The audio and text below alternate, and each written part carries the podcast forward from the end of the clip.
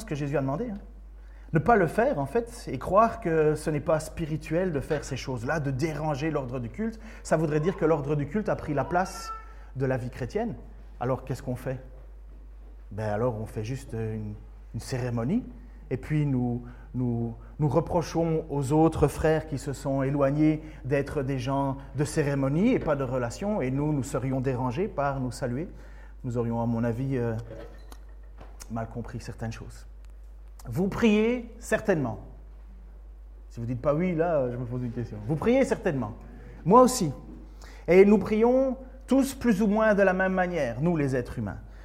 Euh, nous prions en général pour nos problèmes personnels, nous prions en général pour notre santé, pour notre difficulté sociale ou les difficultés professionnelles, nous prions pour nos besoins financiers, nous prions pour nos péchés, j'espère, pour demander pardon, pas pour en avoir.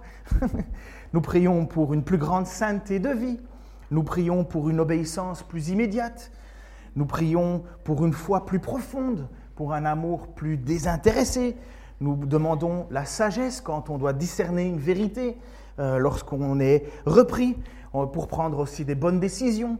Euh, vous savez, les questions les plus difficiles la plupart du temps pour un chrétien, c'est quand est-ce qu'il doit acheter sa maison? Et euh, quand avec qui il doit se marier et avec qui euh, et où habiter, quel travail choisir. Toutes des questions finalement qui ne se trouvent pas dans l'écriture, hein, euh, parce que dans l'écriture, vous ne trouverez jamais à quoi doit ressembler votre femme. Il y, a, il y a bien entendu, ou votre mari, mais il y a bien entendu l'amour du Seigneur qui doit être là, mais toutes ces questions. Dans, dans la Bible, vous ne trouverez jamais l'endroit où il est dit que vous devez acheter votre maison. Euh, tout ça, ce sont des choses où nous avons besoin de prier, que l'Esprit de Dieu nous, nous convainc, il peut nous aider, euh, ça peut, il peut répondre directement à travers une, une- une- parole qui vient à l'Esprit, ça peut se faire avec la- le, conseil de frères et de sœurs, euh, mais finalement nous prions parce que nous voulons vivre notre vie sous la volonté de Dieu. Nous prions pour faire les bons choix. Et encore une fois, on prie aussi pour demander pardon de ne pas avoir fait les bons choix. Mais vous savez, Jésus, lui, il priait pas du tout de cette manière-là. Pas du tout. Jésus ne demande pas la grâce et la force d'abandonner un péché. Jésus ne fait pas état de ses problèmes personnels. Jésus ne prie pas pour une meilleure santé. Dans son essence absolue, Jésus, lui, il prie pour accomplir la volonté de son Père, afin que Dieu soit connu et que ceux qui écoutent Jésus-Christ, finalement, écoutent sa parole et reçoivent la vie éternelle. C'est ce que nous voyons dans Jean chapitre 17, et c'est le moment où Jésus lui-même va prier Dieu. On dit qu'il prie pour lui, mais ce n'est pas qu'il prie pour lui, c'est pas vrai. Il prie parce qu'il veut obéir à Dieu. Alors regardons le texte. Après avoir ainsi parlé, Jésus leva les yeux au ciel et dit. Alors ça c'est intéressant, hein, parce que tout le monde s'imagine qu'on a la bonne manière de prier, couché, debout, main en l'air. En fait, il n'y a pas de règle. Certaines fois, on peut, dans le texte biblique, nous voyons des gens se coucher à terre pour prier, pour demander pardon, pardon à Dieu. Là, nous voyons Jésus qui lève les yeux au ciel. Il y en a d'autres qui lèvent les mains. Il y en a certains qui, contris de honte et de, et de regret, euh, déchirent le vêtement et ainsi de suite. Il n'y a pas de prière type. Mais là, particulièrement, nous voyons Jésus qui lève les yeux au ciel et c'est une manière de montrer son état de prière. Mon Père, l'heure est venue. Fais éclater la gloire de ton Fils pour qu'à son tour, le Fils fasse éclater ta gloire. En effet, tu lui as donné autorité sur l'humanité entière afin afin qu'il donne la vie à tous ceux que tu lui as donnés. Or, la vie éternelle consiste à te connaître, toi, le Dieu unique et véritable, et celui que tu as envoyé, Jésus-Christ. J'ai fait connaître ta gloire sur la terre en accomplissant l'œuvre que tu m'avais confiée. Et maintenant, Père, revêt-moi revêt-moi de gloire en ta présence. Donne-moi cette gloire que j'avais déjà auprès de toi avant les origines du monde. Lorsque Jésus demande d'être glorifié, il ne demande pas un désir égocentrique, il ne demande pas d'avoir les honneurs, il ne demande pas d'avoir tous les yeux concentrés sur lui pour, pour augmenter sa prestance. C'est exactement le but du diable, ça, qui disait à un certain moment à Jésus, mais, mais, mais euh, euh, euh, prosterne-toi devant moi et je te donnerai la gloire. Et Jésus dit non, non. Quand Jésus prie de cette manière-là, il ne demande pas d'avoir toute autorité pour lui, toute, toute, reconnaissance du monde, dans le sens de, de si, je suis, si je suis très connu et très puissant, ben les gens vont voir en moi quelque chose. Non, le but pour Jésus, c'est que si on glorifie Jésus, on glorifie son Père, parce qu'en glorifiant Jésus, on glorifie la mission que Dieu lui a donnée. Ce n'est pas un désir égocentrique. Et surtout que La manière dont Jésus demande cette glorification, c'est la croix. Ce n'est rien d'autre que l'abaissement, l'abandon de ses privilèges, le rejet de qui il est finalement. Donc vous voyez, c'est loin d'une volonté de se mettre en avant. Au contraire, c'est glorifie-toi Seigneur par mon abaissement. Prier comme Jésus, c'est impossible. Impossible. Pourquoi? À cause de sa perfection. Sa perfection n'est pas la nôtre. Nous ne pouvons même pas euh, approcher euh, Dieu sans l'intermédiaire de Jésus à cause de notre imperfection. Vous vous souvenez d'Ésaïe hein, qui dit J'ai vu Dieu et je vais mourir. Et là, il y a un ange qui vient avec une braise et lui dit Le Seigneur t'a purifié. Et pour nous, le seul moyen d'entrer en relation avec Dieu, c'est par l'intermédiaire de Jésus. Mais nous pouvons au moins, au moins nous approcher de la prière de Jésus lorsque, dans une sincérité absolue et sans réserve, nous disons que ta volonté soit faite. Qui a déjà prié ça comme ça? Merci de lever les mains courageusement en tout cas. Mais moi, mais vous, que ta volonté soit faite. Mais honnêtement, est-ce que nous sommes prêts à faire la volonté de Dieu, nous les Occidentaux Alors désolé, ça va faire mal ce que je vais dire, mais je crois que c'est utile. J'ai lu récemment euh, John Owen. Vous connaissez John Owen? Vous avez entendu parler de ce prédicateur. Il disait, si vous voulez que tout le monde vous aime dans l'Église, bah alors vendez des glaces. Est-ce que nous, les Occidentaux, est-ce que nous sommes vraiment capables de dire que ta volonté soit faite alors que nous sommes anesthésiés par nos possessions Alors que nous sommes anesthésiés par notre peur de souffrir? Alors que nous sommes anesthésiés par notre désir de reconnaissance Alors que nous sommes anesthésiés par notre volonté de plaire au monde parce qu'une prière qui dit à Dieu que ta volonté soit faite, ça veut dire le renoncement à tout ce que nous sommes. Honnêtement, qu'est-ce qu'on se souhaite chaque nouvel an? Hein? Bonne santé, bonne année, bonne santé et prospérité. Mais nous sommes anesthésiés par ça. Quand nous dites que ta volonté, quand on dit à Dieu que ta volonté soit faite, est-ce que tu es prêt à tout abandonner? Vous vous souvenez de cet homme riche, ce jeune homme riche?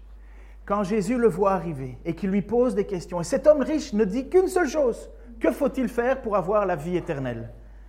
Et Jésus va lui répondre. Il va d'abord le questionner, as-tu obéi à la loi? Et le jeune homme dit, oui, je l'ai fait. Et Jésus dit, oui, tu l'as vraiment fait. Donc, à la fois, cet homme est pieux, il, fait ce que Dieu demande. Et Jésus ne dit pas, non, non, tu as, menti, ceci, cela. Non, il dit, oui, c'est vrai, tu l'as toujours fait. Et puis vient la question ultime, la question que nous vient à nous. Est-ce que ta volonté, euh, est-ce que tu veux faire la volonté de Dieu? Et Jésus va lui mettre devant lui cette question. C'est Jésus lui-même qui, passe, qui fait passer le test à quelqu'un qui, lui demande, je veux la vie éternelle. Et Jésus, par il, va, il va droit au but. Il va dire, ben, on va voir. Jésus posa un regard plein d'amour. Ce n'est pas du tout que Jésus est suspicieux ou que Jésus veut le coincer dans, un coin. Il veut juste plein d'amour et, il espère la réponse de cet homme. Il espère quelque part que cet homme va prendre conscience de, de ce que veut dire faire la volonté de Dieu, ce que cela veut dire être prêt pour avoir la vie éternelle. Il ne te manque qu'une chose. Va, vends tout ce que tu possèdes, donne le produit de la vente aux pauvres et tu auras un capital au ciel. Puis viens et suis-moi. En entendant ces paroles, l'homme s'assombrit et s'en alla tout triste, car il était très riche. Jésus parcourut du regard le cercle des disciples et puis il leur dit qu'il est difficile à ceux qui ont des richesses de rentrer dans le royaume de Dieu. Heureusement, Jésus va nous dire que bien que ce soit impossible à l'homme, c'est possible à Dieu. Mais vous pensez que tout ce texte a été dit pour rien et finalement est annulé par le fait que Dieu rend les choses impossibles possibles? Non, c'est parce qu'il y a quelque chose qui doit nous faire comprendre. Combien sont ceux qui seraient prêts à tout quitter, sa belle petite maison qui range bien tous les jours et qui fait bien son petit jardin, prêts à tout quitter, tout vendre pour aller à un endroit où Dieu lui demande? Ou même ne fût-ce que pour subvenir aux besoins de sa communauté ou à des gens qui, prêchent l'Évangile. Finalement, la raison à laquelle servent l'argent. Quand Paul dit à un certain moment ben, que les riches travaillent et afin d'aider les plus pauvres. Mais dans nos sociétés à nous, on n'est pas là. Dans nos sociétés à nous, on croit que Dieu veut se glorifier ou veut nous glorifier pour se glorifier à travers nos possessions. Ah, mais regardez, je suis béni de Dieu. Et cet homme-là, à qui Jésus va lui dire, il ne te manque qu'une seule chose, c'est quoi? Ben, La sincérité profonde de faire ce que tu veux. Qu'est-ce que tu es prêt à abandonner pour Dieu? Vous voyez la différence qu'il y a entre la prière de Jésus qui dit à Dieu que ta volonté soit faite et notre prière à nous qui bien souvent on dit que ta volonté soit faite, mais secrètement on espère de ne pas toucher à ça, pas toucher à ça, pas toucher à ça, pas toucher à ça. Et vous savez, ce n'est pas parce qu'on est en Occident qu'on est les plus mauvais de tous les mauvais. Vous savez, les trois quarts du monde veulent la même chose que nous. Quand on est allé euh, en Inde, ma femme et moi, c'est vrai qu'on a vu la pauvreté, mais vous croyez qu'ils voulaient quoi? Ben, Ils voulaient notre richesse. Ils aspirent à notre richesse. Tout le monde veut être riche. Pourquoi? Parce que quand on est riche, on est indépendant, on fait ce qu'on veut, on a de l'argent, on a du pouvoir. Et on sacrifie malheureusement notre Dieu à ça.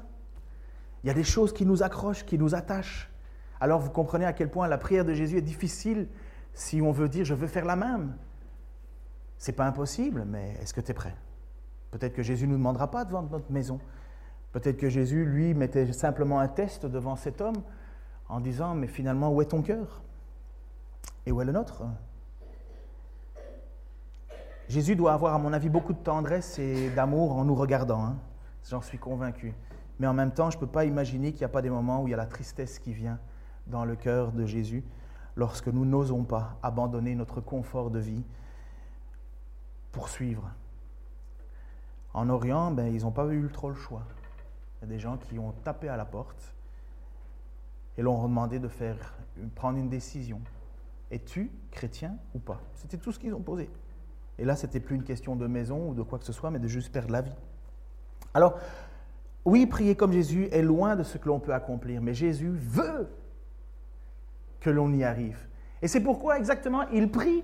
Il sait qu'on n'y arrive pas et c'est pourquoi il va prier pour ses apôtres. C'est pourquoi à ce moment-là, solennellement, il fait cette prière officielle, mais en même temps, il va prier pour les, ses apôtres, ses disciples et finalement nous, puisque c'est la prière que Jésus fait pour l'ensemble des chrétiens. Il va dire ceci. Je t'ai fait connaître aux hommes que tu as pris du monde pour me les donner. Ils t'appartenaient et tu me les as donnés. Ils ont gardé ta parole. Maintenant, ils savent que tout ce que tu m'as donné vient de toi, car je leur ai transmis fidèlement le message que tu m'avais confié. Ils l'ont reçu. Aussi ont-ils reconnu avec certitude que je suis venu d'auprès de toi, et ils ont cru que c'était toi qui m'as envoyé. Je te prie pour eux. Je ne te prie pas pour le reste des hommes, mais pour ceux que tu m'as donnés parce qu'ils t'appartenaient. Car tout ce qui est à toi, euh, tout ce qui est à moi t'appartient, pardon, comme tout ce qui est à toi m'appartient. Ma gloire rayonne en eux. Wow, c'est joli d'entendre ça. Que la gloire de Dieu rayonne dans les apôtres, dans les disciples. Jésus directement met la table quelque part et il dit, je ne prie pas pour tout le monde. Jésus ne fait pas une prière pour l'humanité entière il prie pour certaines personnes. Il prie pour certaines personnes, pas tous, puisqu'il le dit lui-même. Je prie pour eux, je ne te prie pas pour le reste des hommes, mais pour ceux que tu m'as donnés. Et pourquoi est-ce qu'il prie? Il prie, si tu peux monter un peu plus haut dans l'image, je t'ai fait connaître aux hommes que tu as pris du monde pour me les donner. Voilà pour qui Jésus prie. Il prie pour ceux que Dieu a donnés à Jésus. Ce n'est pas tous les hommes il t'appartenait, pardon, et tu me les as donnés. Finalement, ces hommes, nous qui avons accepté, qui avons entendu le message de Jésus-Christ, avons cru dans ce message, nous appartenions déjà à Dieu. Voilà ce qu'il dit, nous appartenons, il t'appartenait et tu me les as donnés. Bien souvent, on ne veut pas accepter cette idée. On veut croire que l'homme avait son libre arbitre comme ça, mais il n'y a rien dans l'Écriture qui va dans ce sens. Prenez Éphésiens, avant la fondation du monde, Dieu nous avait déjà choisis pour célébrer la, grandeur de sa grâce. Et pourquoi est-ce qu'on peut et comment est-ce qu'on fait pour résister Comment est-ce qu'on fait pour venir à Dieu? Mais parce que Dieu, on lui appartenait déjà. Sauf que pour pouvoir avoir la relation avec Dieu, il a fallu que Dieu nous donne à Jésus. Parce qu'en nous donnant à Jésus, on passe par le sacrifice de la croix. Et à ce moment-là, nous sommes justifiés. Mais qu'est-ce qui n'appartient pas à Dieu? Sauf que dans ceux qui appartenaient à Dieu, certains ont été donnés à Jésus. Certains ont été donnés à Jésus. Même Jésus a dû dire aux apôtres, c'est pas vous qui m'avez choisi, c'est moi qui vous ai choisi. Et il parle donc à ses disciples et il va quelque part dans ces passages, on découvre à qui il parle et qui sont ces personnes en question? Qui est le disciple finalement? C'est celui ou celle qui glorifie Jésus par sa confession, celui qui reconnaît que Jésus, tu lui as donné de le comprendre, de le savoir, ils l'ont accepté, ils l'ont cru, ils l'ont cru, on a mis sa confiance, finalement, on confesse Jésus de sa bouche, on croit qu'il est, on croit qu'il est le Messie, le Fils de Dieu, l'envoyé, celui qui ôte le péché du monde. Après ça, ce n'est pas celui qui le croit, mais après ça, c'est celui qui lui obéit, qui obéit à Jésus. Après ça, c'est celui et celle qui veulent grandir dans la foi. Vous savez, au tout début de ma conversion, je me souviens très bien de quel entêté j'étais et, rebelle. Moi, je pensais que j'étais sauvé, ça suffisait, je connaissais Jésus, euh, j'étais passé, euh, j'avais cru, puis j'avais arrêté toute, ma, toute la drogue et toutes les bêtises dans ma vie, j'avais arrêté. J'en faisais encore, mais c'était moins grave. Et à un certain moment, je me souviens, je me suis retrouvé en Afrique, sur une plage, avec un monsieur qui pêchait, et euh, monsieur Diongefal, 78 ans, il pêche, et moi je veux juste faire des photos, et à un certain moment, il me pose des questions sur Dieu. Et c'est là où, où, toute ma compréhension de ma rébellion est tombée aux oubliettes dans les toilettes. Parce que j'étais devant un homme qui était à la fin de sa vie et qui me posait des questions sur Jésus et j'étais incapable de répondre. Tout ça parce que moi je disais, mais je suis sauvé, pas besoin d'étudier. Je suis sauvé, pas besoin d'étudier. Il me parlait de Moïse, d'Abraham, de ci, tout ça. J'avais une vague idée, mais je ne savais pas. Ça a creusé un trou dans mon cœur. Je me suis dit, mais bon sang, j'ai raté l'occasion. Et c'est à ce moment-là que j'ai commencé les cours du soir. C'est à ce moment-là que j'ai commencé des études bibliques. Juste, juste venir comme on fait ici le mercredi, en me disant, mais, mais il faut que j'apprenne plus. Il faut que je serve, il faut que je sois utile. Je me rends compte à quel point j'étais inutile, à quel point j'ai raté l'occasion. Ça m'a blessé à l'intérieur, ça m'a rendu triste devant mon Dieu. Parce qu'à l'époque, je ne voulais pas grandir. Je pensais que je connaissais tout. Vous savez, à 20 ans, on, sait toujours tout. Un disciple, c'est celui qui désire servir Dieu. Combien de fois je ne me suis pas retrouvé à l'époque devant ma télé en me disant Oh, je préfère rester chez moi, tout en sachant qu'il y avait plein de choses que je pouvais faire mais je préférais mon confort. Et surtout, un disciple, c'est celui qui désire, enfin pas qui désire, mais qui accepte de souffrir. Ça n'existe pas dans l'Écriture des gens qui sont épargnés. Il peut y avoir des gens qui sont sauvés momentanément, qui, pour la gloire de Dieu, mais celui qui désire ne pas souffrir par Dieu est en train de renier quelque part le fait même que Jésus est venu pour souffrir. Quelque part, ce serait désirer une, vie meilleure que celle de notre Sauveur. Mais en même temps, vous savez quoi? Ce serait absolument croire qu'il faudrait être champion dans chacune de ces disciplines. Celui qui croit mériter le ciel l'a déjà perdu. Vous savez ça? Celui qui croit mériter le ciel l'a déjà perdu, parce que c'est renier le fait que nous sommes sauvés par grâce. Mais ça ne veut pas dire non plus que parce que nous sommes sauvés par grâce, nous ne devons pas faire des efforts dans notre vie. Pourquoi certaines églises sont plus, semblent plus fortes, plus puissantes? Ce n'est qu'un ensemble de personnes, ce n'est qu'un ensemble d'âmes sauvées qui décident de se mettre au service de Dieu. Ce n'est pas des millions de dollars qui coulent et que les choses existent par le simple fait de déposer de l'argent. C'est parce qu'il y a des personnes qui se lèvent et qui veulent avancer et qui veulent servir et qui veulent servir. Et Dieu se compose et Dieu compose avec ce qu'il a, mais il peut utiliser ces gens pour sa gloire. Mais des personnes qui voudraient faire des choses dans l'espoir de gagner le salut ou de montrer aux autres qu'on est meilleur, on vient de perdre tout honneur. Nous faisons les choses uniquement par désir de plaire à Dieu et pas par, peur ou crainte ou par volonté de se mettre au-dessus des autres, mais par un service joyeux. C'est tout le message de l'apôtre Paul, hein, c'est toute la destinée de cet homme qui finalement euh, a été transformé d'homme totalement légaliste, totalement euh, colérique, totalement fermé, à un homme qui est devenu un homme de compassion, de foi. Oui, il était dur à certains moments, mais vous n'allez jamais trouver l'apôtre Paul écrire une nouvelle loi. Et nous, nous en faisons des lois. Hein. Oh, on fait une ceci, on ne peut pas faire ci, on ne peut pas faire ça, on ne peut pas faire ci, on ne peut pas faire ça, on ne peut pas faire ci. Et finalement, on se crée tout un ensemble de règles et on ne vit plus par un cœur, mais on vit par une crainte de recevoir un coup par derrière. Autrefois, Peut-être que vous n'avez pas connu ça, mais autrefois, on disait, il ne faut pas de contact avec le monde. Il ne faut pas aller dans le monde, il ne faut pas avoir du contact avec ces gens-là, les méchants. Non, il fallait les éviter, il ne fallait pas les fréquenter, il ne fallait pas...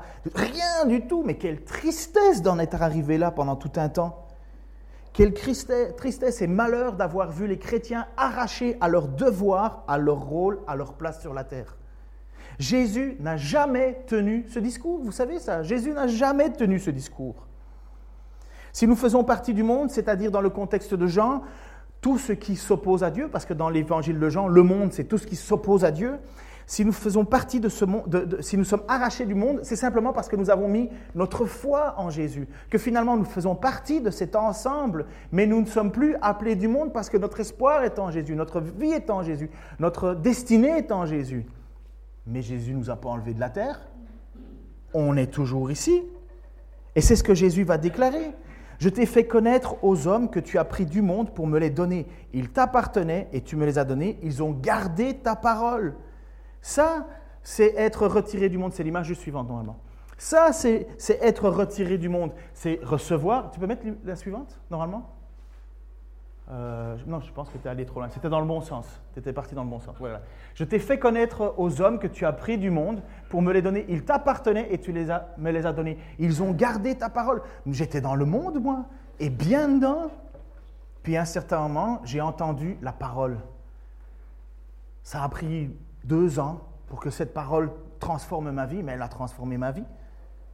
Et c'est à ce moment-là que, tout en étant encore dans le monde, je savais que je ne faisais plus partie du monde, parce que j'ai gardé cette parole. Après ça, j'ai changé d'attitude, c'est vrai. J'ai changé de façon de vivre, c'est vrai. Je ne me conformais plus au siècle présent, je n'avais plus les mêmes désirs, mais j'étais tout le temps dedans, parce que jamais Jésus n'a voulu me retirer du monde. Je serai au ciel, bien meilleur endroit. Bientôt, je ne serai plus dans le monde car je vais à toi. Mais eux, ils vont rester dans le monde. Père Saint, garde-les par le pouvoir de ton nom, celui que tu m'as donné pour qu'ils soient un comme nous le sommes. Aussi longtemps que j'étais parmi eux, je les ai gardés par le pouvoir de ton nom, ce nom que tu m'as donné, je les ai protégés et aucun d'eux ne s'est perdu, sauf celui qui devait se perdre pour que s'accomplisse l'Écriture. À présent, je retourne auprès de toi et je dis tout cela pendant que je suis encore dans le monde pour qu'ils possèdent en eux cette joie qui est la mienne, une joie parfaite. C'est quand même particulier. Jésus dit, je m'en vais. Eux, ils ont envie d'être avec moi au ciel, mais je prie pour que leur joie soit parfaite. Donc finalement, Jésus considère que la joie parfaite, elle est encore possible sur cette terre. Continue. Je leur ai donné ta parole et le monde les a pris en haine parce qu'ils ne lui appartiennent pas. Comme moi-même, je ne lui appartiens pas. Je ne te demande pas de les retirer du monde. Je ne te demande pas de les retirer du monde, mais de les préserver du diable. Vous savez, ça, je pense que dans vos Bibles, vous devriez, et on devrait tous le souligner. Je ne te demande pas de les retirer du monde. Mais nous, nous voulons parfois aller plus loin que Jésus. Je veux me retirer du monde, je ne veux plus rien avoir avec eux. Je ne te demande pas de les retirer du monde, mais de faire quoi? De les préserver du diable. Ils n'appartiennent pas au monde comme moi-même, je ne lui appartiens pas. Consacre-les par la vérité, ta parole est la vérité. Comme tu m'as envoyé dans le monde, moi, moi aussi je les y envoie. Et je me consacre moi-même à toi pour eux, pour qu'ils pour qu'ils soient pardon, à leur tour consacrés à toi par la vérité. Dieu a un peuple qui ne sait pas encore qui lui appartient. Vous savez ça? Qui, un an avant sa conversion, avait la certitude d'appartenir à Dieu Dieu a un peuple qui ne sait pas encore qu'il appartient à Dieu. C'est ce que Paul va dire un certain moment. Dieu a encore un peuple nombreux dans cette ville, c'est pourquoi j'y reste. Dieu a un peuple qui, qui appartient à Dieu et ils ne le savent pas encore. Euh, je les ai redonné ta parole et le monde les a pris en Inde parce qu'ils ne lui appartiennent pas, comme moi-même je ne lui appartiens pas. C'était juste un petit peu avant que je vous ai montré qu'ils appartenaient à Dieu et Dieu les a donnés à Jésus. Eh bien, beaucoup de gens dans ces villes, autour de nous encore, appartiennent à Dieu et ne le savent pas encore. Et si nous sommes retirés du monde, et si nous ne faisons pas ce que Dieu attend de nous, simplement être ses témoins et, glorifier Dieu dans cette ville, dans cet endroit, dans cette France, dans ce monde, par la, par la souffrance s'il faut, mais comment entendront-ils? Comment se convertiront-ils? Comment finalement, et à quoi sert l'Église? À quoi tu sers finalement? Si, finalement, si notre but à nous, c'est de nous enfermer dans nos murs, de rester bien entre nous et de regarder les gens qui rentrent en disant Toi, tu ne peux pas venir ici, ou moi, je ne peux pas aller là, ou moi, je ne peux pas faire ci. Et finalement, on, on se renferme sur nous, on commence à élire des lois sur ce qui est acceptable ou pas acceptable, et finalement, on se retire nous-mêmes du monde et on fait l'inverse de ce que Jésus a prié. Je ne te demande pas de les retirer du monde, mais je les envoie. Par contre, il nous demande, oui, absolument, de nous préserver du diable. Il prie pour que le diable ne, ne, nous attaque pas. Parce que c'est quoi le plus grand problème de l'intérieur de l'Église? Et c'est quoi la prière de Jésus pour l'intérieur de l'Église? C'est qu'on soit un. C'est qu'on soit un. Mais ça veut dire quoi être un?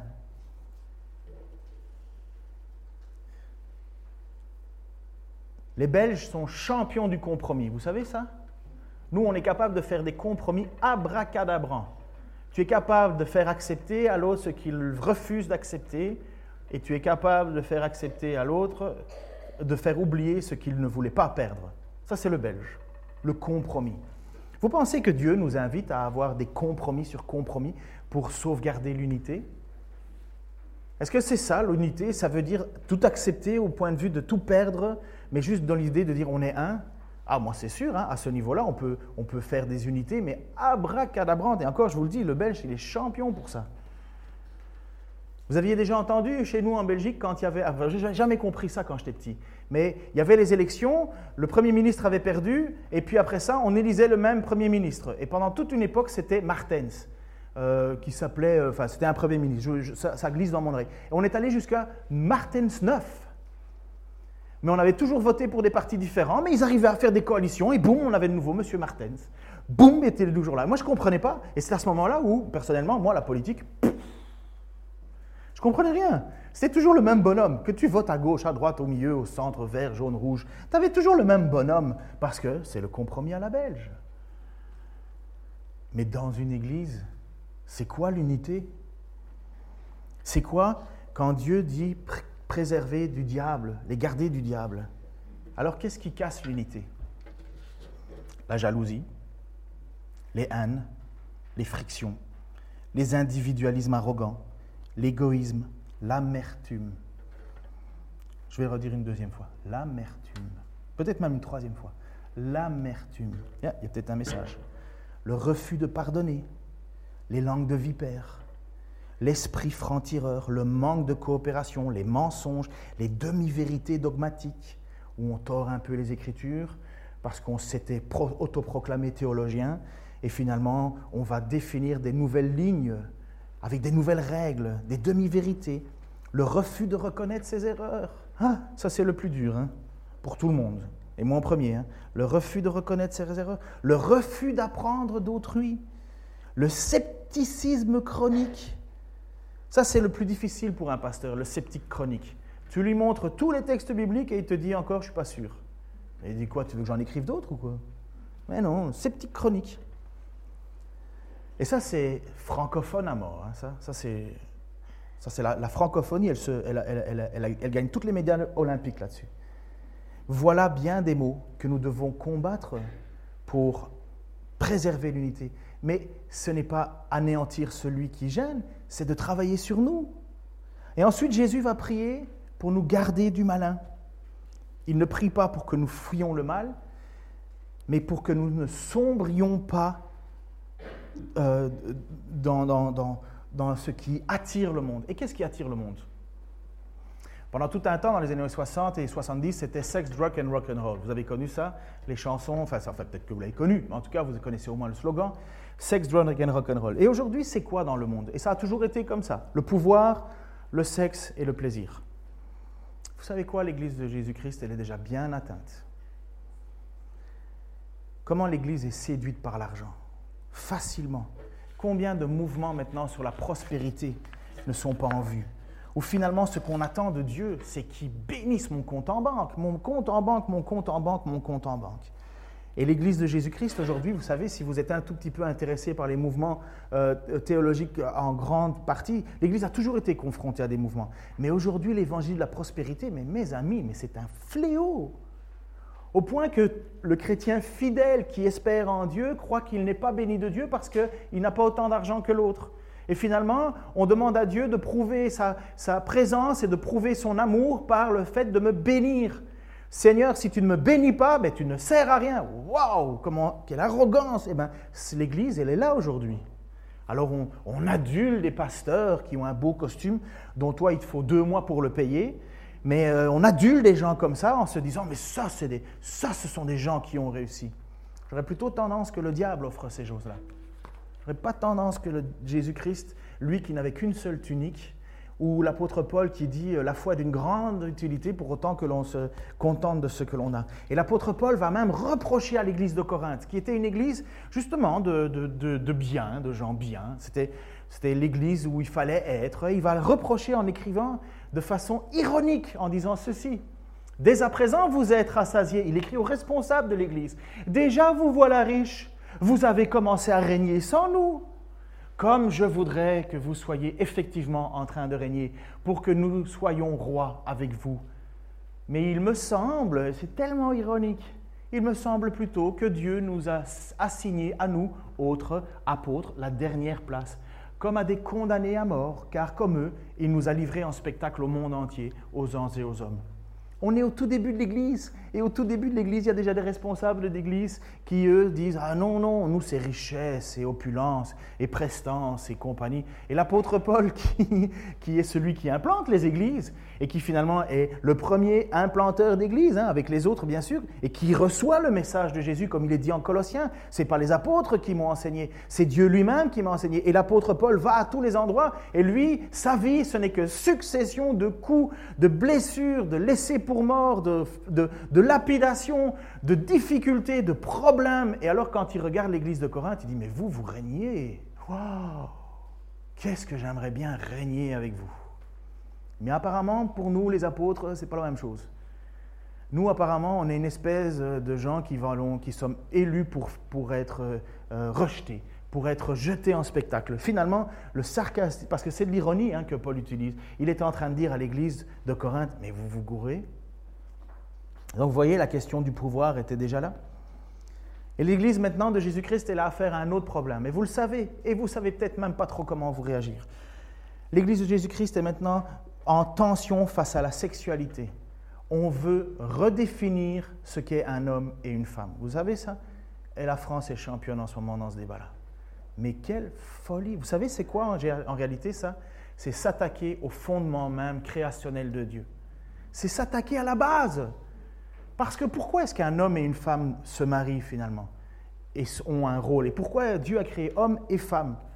Mais pour qu'ils se complètent, pour qu'ils fassent un.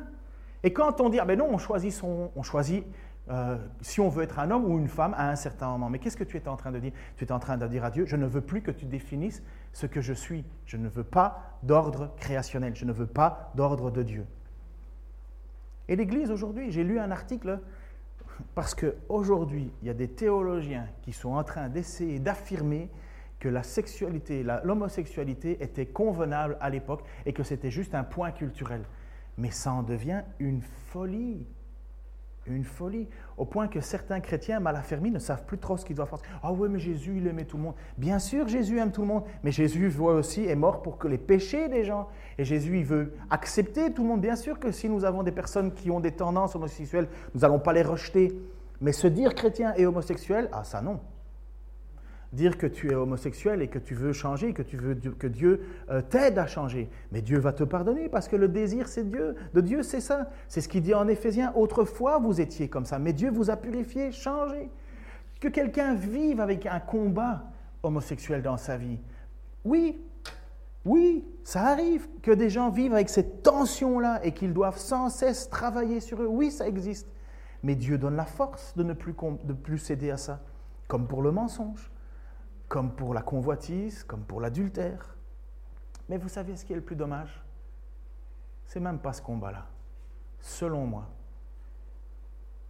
Le plus dommage, c'est qu'aujourd'hui, en fait, dans nos couples, on accepte l'inacceptable et ça ne nous choque plus.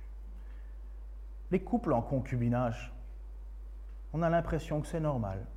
On a l'impression que c'est bien, ils aiment Jésus, ça suffit. Les divorces, Oui, il existe des exceptions, mais les divorces, Jésus a dit que Dieu haïssait cela, et nous vivons normal. Vous savez, ils ont fait le test aux États-Unis, euh, à savoir quel était le taux de divorce dans en dehors de l'Église et dans l'Église. 50% dans l'Église, 50% hors de l'Église. Finalement, aussi bien que tu te dis chrétien que pas chrétien, finalement, c'est pas grave. Donc, de nouveau, la sexualité. La sexualité est venue. Il y a des exceptions, mais c'est tellement triste que les exceptions sont devenues des généralités. Bien sûr, il y a des exceptions. Bien sûr, il y a des situations où, le, divorce est entériné quelque part. Mais ce n'est pas le plan de Dieu. Mais l'Église, aujourd'hui, elle se tracasse plus trop de ça. En tout cas, si on prend le cas de l'Église euh, euh, euh, aux États-Unis, ça a l'air de très bien passer aujourd'hui. Mais nous devrions pleurer là-dessus.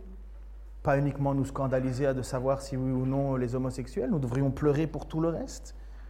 Moi, je ne peux même pas imaginer. Vous savez, je lève un petit voile, mais comme tout le monde. Vous savez, je n'ai pas le couple parfait. Enfin, ma femme va vous le dire. Hein. Je suis loin d'être le mari parfait. Mais jamais je penserais à atteindre ce point d'arriver jusqu'à divorcer. C'est même plus une question à, ce moment-là d'aimer ma femme ou pas aimer ma femme. C'est une question d'obéissance à mon Dieu. Alors, en plus, je sais que Dieu me demande d'aimer ma femme. Je ne le fais pas tous les jours comme il faut, mais je le veux. Je le veux. Mais combien c'est facile d'entendre des gens qui disent Ah ouais, mais moi je l'ai quitté parce que fou, ça n'allait plus. Incompatibilité de caractère. Change ton caractère. Travaillez, mettez Dieu au centre, priez Dieu. Il va le faire, il veut le faire. Mourir à soi-même, former un, c'est pas facile. Demandez pardon. Jusqu'à combien de fois? Heureusement que c'est plus que 7 fois 77 fois, hein, chérie J'aurais déjà épuisé le nombre de pardons. Mais le Seigneur veut que l'on avance. Et il veut nous aider. Et vous savez pourquoi?